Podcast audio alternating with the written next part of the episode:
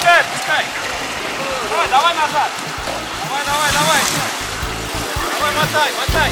Мотай, мотай. Экстремальный автомобильный спорт. Автоклуб на Моторадио. Давай, давай, давай. Здравствуйте, мои морозоустойчивые слушатели еженедельной передачи о мире вне дорог оффроуд для всех. В эфире Роман Герасимов, и сегодня я расскажу вам о первой арктической экспедиции в Нарьян-Мар на автодомах.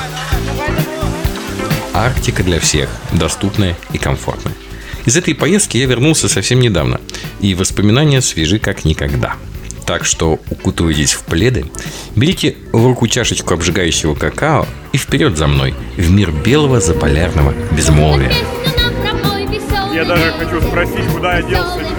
30 января два Соболя проекта Wildway, две «Газели Next» компании Go2Go, а также Соболь и УАЗ Профи Торгмаш Travel выдвинулись из Москвы и Санкт-Петербурга.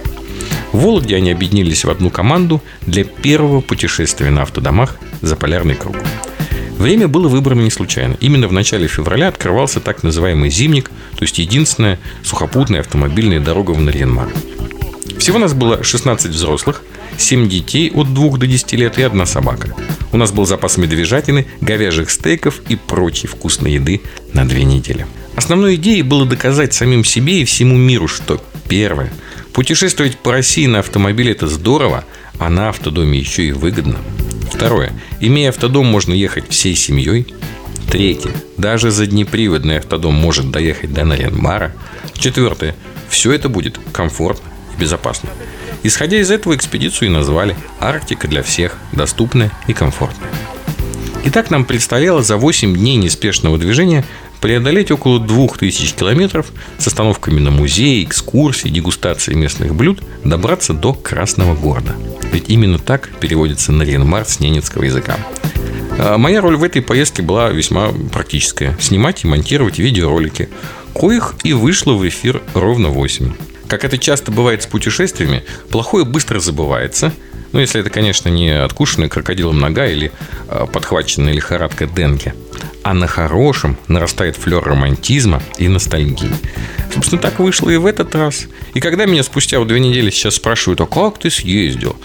Я вспоминаю не попытки сходить в туалет на улице в минус 39 и не спартанский быт, а необъятные просторы заснеженной тундры, фантастическое северное сияние – Э, и бездонные глаза оленя-альбиноса. Маршрут был построен таким образом, чтобы дневные пробеги не превышали 400 километров и оставалось достаточно свободного времени для общения и наслаждения всеми прелестями поездки. Чаще всего, узнав о нашем приключении за полярный круг, знакомые интересуются бытовыми подробностями. Я думаю, что и вам это будет интересно.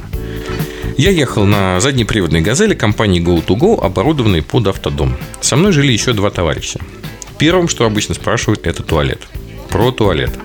У нас в машине был а, отсек, в котором одновременно располагались биотуалет, раковина с горячей водой и возможность помыться. Аналогичные по функционалу планировки были во второй «Газели» и у ребят, которые ехали на машинах Торгмаш Про питание. С нами ехал большой зимний шатер, который мы устанавливали каждое утро для завтрака и каждый вечер для ужина. Отапливался он большим газовым нагревателем и вмещал в себе всю нашу дружную компанию. Каждое утро у нас был так называемый континентальный завтрак, то есть это свежеподжаренные тосты, мед, джем, э, различные виды яичницы, чай, кофе, йогурты. Ужины у нас были разные и каждый день очень вкусные.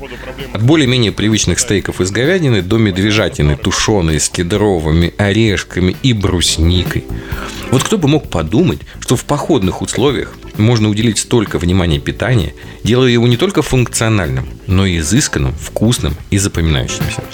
Обедали мы обычно в придорожных кафе и ресторанах, пока они еще попадались по дороге, ну а потом уже с помощью мультиварки в тех местах, где придорожного питания уже не стало. Про сон. Спали мы в той же конфигурации, в какой ехали по трассе. То есть у каждой машины с самого начала сложился свой экипаж.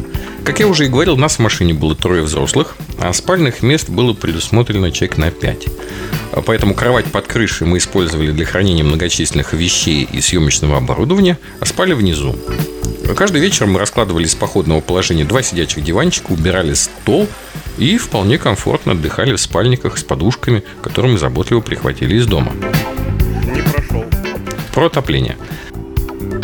На удивление, даже в самые лютые морозы салон нашей «Газели» прогревался очень хорошо. Во многом это заслуга дополнительного дизельного отопителя «Вебаста». Он же позволял на стоянках глушить двигатель и поддерживать комфортную температуру для сна. Про происшествия, ну как без них. А На третий день экспедиции срезала шпильки на Соболе автодоме. И заднее колесо покинуло пределы трассы, благо вот никого не встретило по пути. Колесо мы нашли, за шпильками съездили в магазин запчастей и продолжили движение. На обратном пути спустилось заднее внешнее колесо уже у нашей «Газели». Основная сложность была в том, чтобы отвернуть штатным баллонником прикипевшие от мороза эксплуатации гайки. И пока мы прыгали на ключе, как с айгайки, возле нас остановился полноприводный КАМАЗ, и водитель любезно угостил нас длинной трубой. Ну а с таким рычагом не то, что гайку мир перевернуть можно. Так что поменяли колесо и поехали дальше. На этом у меня все. В следующей серии я продолжу рассказ о нашей увлекательной поездке. Вы слушали программу «Оффроуд для всех» на волнах Моторадио онлайн. С вами был ее бессменный автор и ведущий Роман Герасимов. До новых встреч в эфире. Вы это, уже такой грязный, смотри, весь мокрый. Практики без здоровья. Автоклуб на Моторадио.